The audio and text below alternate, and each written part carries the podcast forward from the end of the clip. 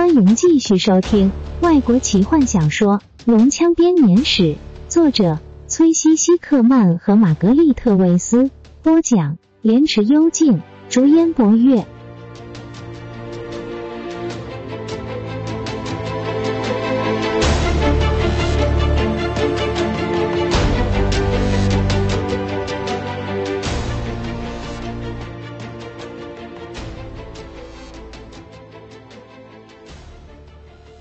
罗拉娜带着他们来到了在城市正中央阳光斑斓的白杨树林。虽然这里四周都是建筑和街道，但身处在其中，仍然有在森林里的感觉。只有附近一条潺潺的小溪打破了宁静。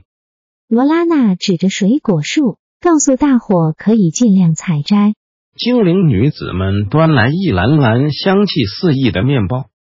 大伙在小溪里洗净双手之后，躺在柔软的青苔上，享受周遭的宁静。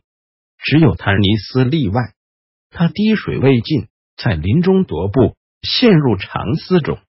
泰索和夫注意着他，好奇心几乎快要把他给吞没了。罗拉娜是个激进、完美、有魅力的女主人。她先确定每个人都坐得舒舒服服的了，再和每个人攀谈。柏林特火炉，对吧？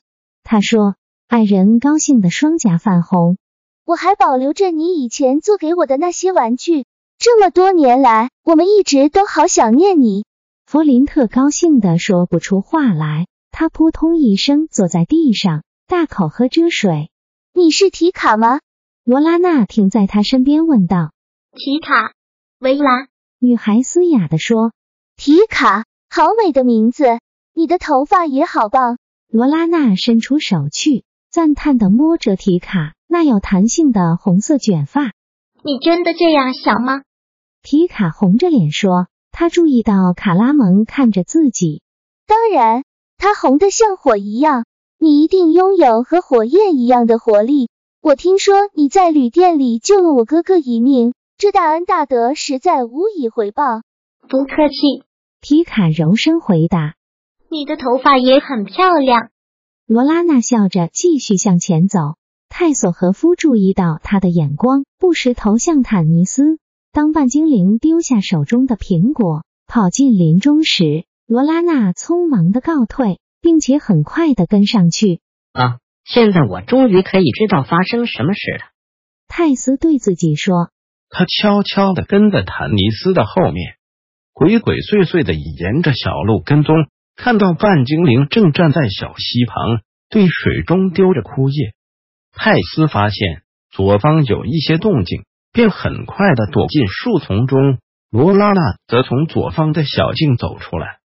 坦塞勒斯，Quasif Nindal，他喊着。坦尼斯听见有人喊着自己的精灵名字，于是转过头。罗拉娜双手环抱着他的颈子，亲吻着他。哦，他取笑的说。往后退一步，把那些可怕的胡子刮掉，好仰卧。你看起来也不像坦塞勒斯了。坦尼斯把手放在他的腰上，轻柔的将他推开。罗拉娜，他开口道：“不，不要因为胡子的事生气。我会学着喜欢他的。如果你坚持。”罗拉娜撒娇的求着：“不亲我吗？那我就要亲到你忍不住为止。”他一直亲吻着坦尼斯。直到他挣脱了他的拥抱为止。停下来，罗娜娜。他沙哑的说，边转过头去。为什么？怎么了？他抓住他的手问。你离开那么多年，现在你回来了，不要这么忧郁冷漠吗？你是我的未婚夫，记得吗？女孩亲吻未婚夫是很正常的。那是很久以前了。坦尼斯说。我们那个时候还是小孩子，不过是在玩游戏罢了。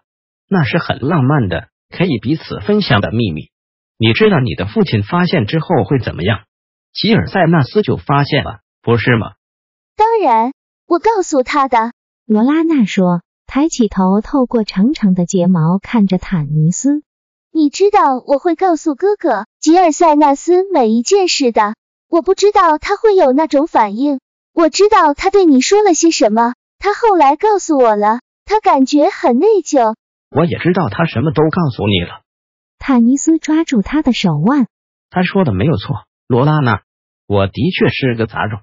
你的父亲绝对有权利把我处死，我怎么能够让他感到羞愧？尤其是在他如此的照顾我和我母亲之后，这也是我离开的原因。我得要找到我到底属于哪里，我应该是谁？你是坦塞勒斯，我的爱人，你属于这里。罗拉娜哭喊着，她甩开他的双手，将他的手握在自己的手中。你看，你还戴着我给你的戒指。我知道你为什么离开，因为你害怕爱上我，但你不需要，再也不需要了。每件事情都不同了。父亲有很多其他事情要担心，他不会介意的。另外，你现在还是个英雄，求求你，我们结婚吧。这不是你回来的原因吗？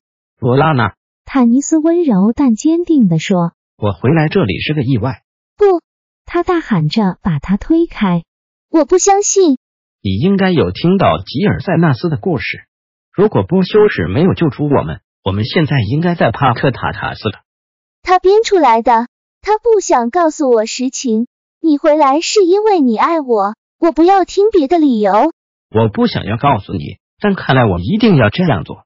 坦尼斯无奈的说：“罗拉娜，我爱上了另一个女人，一个人类女子，她的名字叫奇蒂拉。这不表示我不爱你了，我也。”坦尼斯说不下去了。罗拉娜看着他，脸上一点血色都没有。我的确爱你，罗拉娜，但是你看，我不能娶你，因为我也爱他。我的心分成两边，就像我的血统一样。他把手上的黄金戒指拿下来，交给他。我将你从对我的承诺中解脱，罗拉娜。我也请求你这样对我。罗拉娜接下戒指，说不出话来。她哀求的看着坦尼斯，在他的脸上却只看得到怜悯。他尖叫着把戒指丢开。戒指掉在泰斯的脚边，泰斯捡起戒指，很快的塞到包包里。罗拉娜，坦尼斯歉疚的看着他说，在他止不住啜泣时，拉住他的手臂。我很抱歉，我不是有意。这个时候，泰索和夫从原路溜了回去，满足的叹了一口气。至少现在我知道发生了什么事。坦尼斯突然醒来，看到吉尔塞纳斯站在他面前。罗娜娜呢？他问，同时试着要站起来。